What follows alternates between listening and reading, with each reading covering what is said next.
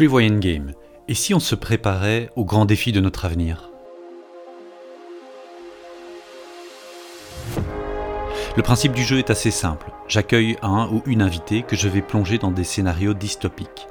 Des scénarios qui font écho aux défis que nous pourrions tous vivre un jour à cause de problèmes liés à l'épuisement des ressources, au dérèglement climatique ou à la dégradation de la biosphère.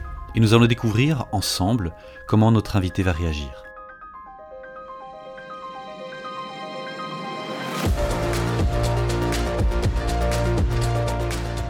Notre invité aujourd'hui est Ghislain. Ghislain, bonjour. Bonjour. Peux-tu te présenter en quelques mots? Eh ben, très simplement, euh, je suis prof de maths. J'ai vécu pas mal de temps en banlieue parisienne, donc banlieue nord, avec ma compagne, et on est parti vers la campagne euh, il y a 8-9 ans à peu près. Euh, on est reparti en Normandie pour fuir un petit peu, on va dire, les milieux urbains et, et l'éco-anxiété. Ça n'a pas marché. Voilà, le fait de fuir à la campagne ne guérit pas l'éco-anxiété, il faut le savoir. Tu as des enfants ou pas? Non, non, non. Dis-nous, quel est ton état d'esprit en ce moment? Alors mon état d'esprit est assez... Euh, je pense que on est tous un peu éprouvés par la situation actuelle. La situation écologique euh, nous angoisse un peu tous. Moi, alors je sais que je parlais d'éco-anxiété, ça m'angoisse particulièrement. J'ai tendance à beaucoup me renseigner euh, en espérant trouver des réponses et au final ça ne calme pas les angoisses, ça ne fait que euh, préciser le tableau, je dirais. Et puis la situation politique actuelle étant ce qu'elle est, euh, on rajoute à ça un petit peu de peur viscérale et un peu plus immédiate. Voilà. Alors le principe du jeu fait écho à l'actualité. Néanmoins, je dois préciser que les scénarios ont été élaborés bien avant. Ce n'est pas pour l'occasion qu'ils ont été écrits. Oui. Alors pour que tous nos auditeurs comprennent, peux-tu nous dire si tu sais dans quel scénario je vais te plonger aujourd'hui? Eh bien, pas du tout. Alors précisons que tu vas jouer deux scénarios. Le premier sera comme une mise en bouche, donc une sorte d'exercice d'entraînement pour que tu puisses te familiariser avec le principe. D'accord. Et dans un second temps, tu vas jouer un scénario plus réaliste, donc probablement plus éprouvant, mais ça reste un scénario, c'est sans danger, c'est un jeu. Très bien. Gislin, es-tu prêt? Oui. Oui, oui. Très bien.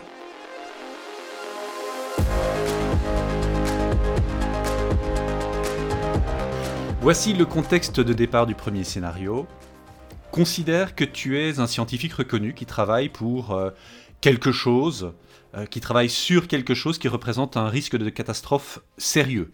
Donc un risque de catastrophe pouvant potentiellement causer la mort d'un très grand nombre de personnes. Je te propose que nous nous concentrions sur un type de catastrophe plutôt euh, brutal. donc c'est-à-dire qui ne laisse pas le temps aux populations de s'enfuir lorsqu'il survient. D'accord pour que tu construises, toi, que tu contribues au scénario, peux-tu m'imaginer une population C'est-à-dire quelle, quantité de personnes pourraient être euh, affectées? Je te demande juste un chiffre. Euh, ouais, rien qu'une catastrophe euh, qui touche 10 à, ouais, je vais dire 10 à 50 000 personnes je pense que c'est le genre de choses qui ont des répercussions locales et euh, des répercussions euh, économiques et politiques euh, assez incroyables déjà rien qu'à cette échelle-là, quoi, sans forcément aller jusqu'à faire exploser Paris. Considère que tu as à ta disposition des instruments de mesure fiables et que ces instruments sont en fonctionnement et surveillent le danger que tu étudies. Et il se trouve que les instruments détectent quelque chose d'anormal et d'inquiétant. Tu es un scientifique, donc grâce à des calculs précis, tu es capable d'estimer le risque de survenue de la catastrophe dans les prochains jours. Pour ce scénario, je te laisse choisir ce risque, je te laisse me donner une probabilité. C'est toi qui décides. Une chance sur un million, une chance sur dix, ce n'est pas important. Dis-moi, toi, dans ton scénario, qu'est-ce que tu imaginerais? Les, questions euh, sur ce qu'on fait quand on a une chance sur dix euh, qu'une catastrophe arrive, euh, je pense que c'est des questions qui sont assez intéressantes. Sachant que si euh, la catastrophe arrive, on a intérêt à en avoir tenu, compte, mais si la catastrophe n'arrive pas, euh, forcément, les actes qu'on va avoir, qu'on va avoir euh, choisi d'engager vont avoir des répercussions aussi. une chance sur dix, on y va? Très subjectivement, est-ce que tu penses que c'est beaucoup ou peu? Je pense que c'est beaucoup. Si la catastrophe arrive, sache qu'il est improbable d'arriver à évacuer la population dans l'urgence. Heureusement, grâce à ta réputation de scientifique, Tu sais qu'en lançant l'alerte, les autorités t'écouteront très certainement et tu peux considérer que la population sera évacuée. Dis-moi simplement ce que tu fais. Une chance sur, alors une chance sur 10, euh, je pense que je lance l'alerte, tout en ayant conscience que euh, quand on regarde ce qui s'est passé pour Fukushima par exemple, euh, on se rend compte que les populations ont très vite été évacuées et que le risque lié à, la radioactivité dans la population a été très bien géré. Par contre, du coup, euh, aujourd'hui, les autorités euh, sanitaires japonaises commencent à se remettre en question parce qu'il semblerait qu'il y a énormément de conséquences euh, d'ordre dépression, suicide, famille qui éclate, enfin vraiment des choses extrêmement lourdes qui ont été liées au fait de déporter des populations. donc c'est vrai que c'est des questions que c'est une question que je trouve assez intéressante.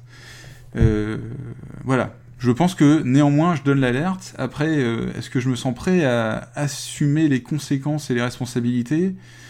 Euh, Mettons que je suis assez content de ne pas avoir à le faire pour de vrai quand même. Là, je vais te compliquer un petit peu le scénario. Tu as lancé l'alerte. Sois rassuré, la population a bien été évacuée. Il n'y a pas eu de gros problèmes de ce côté-là. Cependant, il se trouve que la catastrophe n'a pas lieu. Et tes instruments de mesure viennent de se calmer. Le danger est bel et bien passé, il n'y a aucun doute là-dessus.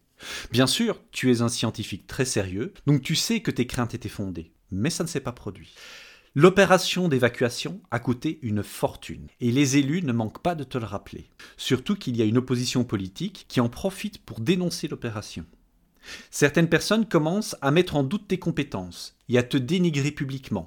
Plus grave encore, ton poste et tes financements de recherche sont remis en question. Tout ceci dit, a posteriori, penses-tu que tu avais raison de sonner l'alerte?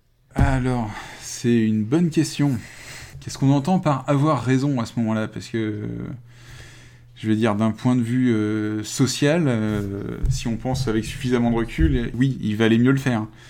Toutefois, euh, on a bien ensuite le temps de regretter d'avoir fait ça pour les raisons, pour des raisons parfaitement individuelles, pour l'impact que ça a sur notre vie. Est-ce que tu penses qu'il faudrait blâmer les gens et les élus qui contestent ta décision et qui d'une certaine manière te font du tort Bon, a priori, euh, on peut aussi imaginer à ce moment-là que euh, la communauté scientifique euh, peut elle aussi appuyer l'acte sur des bases rationnelles. Il y aura toujours quelques personnes pour en profiter, pour te dénigrer. Est-ce que, d'une certaine manière, ces personnes doivent être, peuvent être blâmées? Quel est ton sentiment par rapport à ça? Bien sûr qu'elles peuvent euh, remettre en question un choix, bien sûr qu'elles peuvent... Euh, les voix doivent être entendues. Donc je pense pas qu'on puisse blâmer quelqu'un pour euh, sa prise de parole et pour ses idées.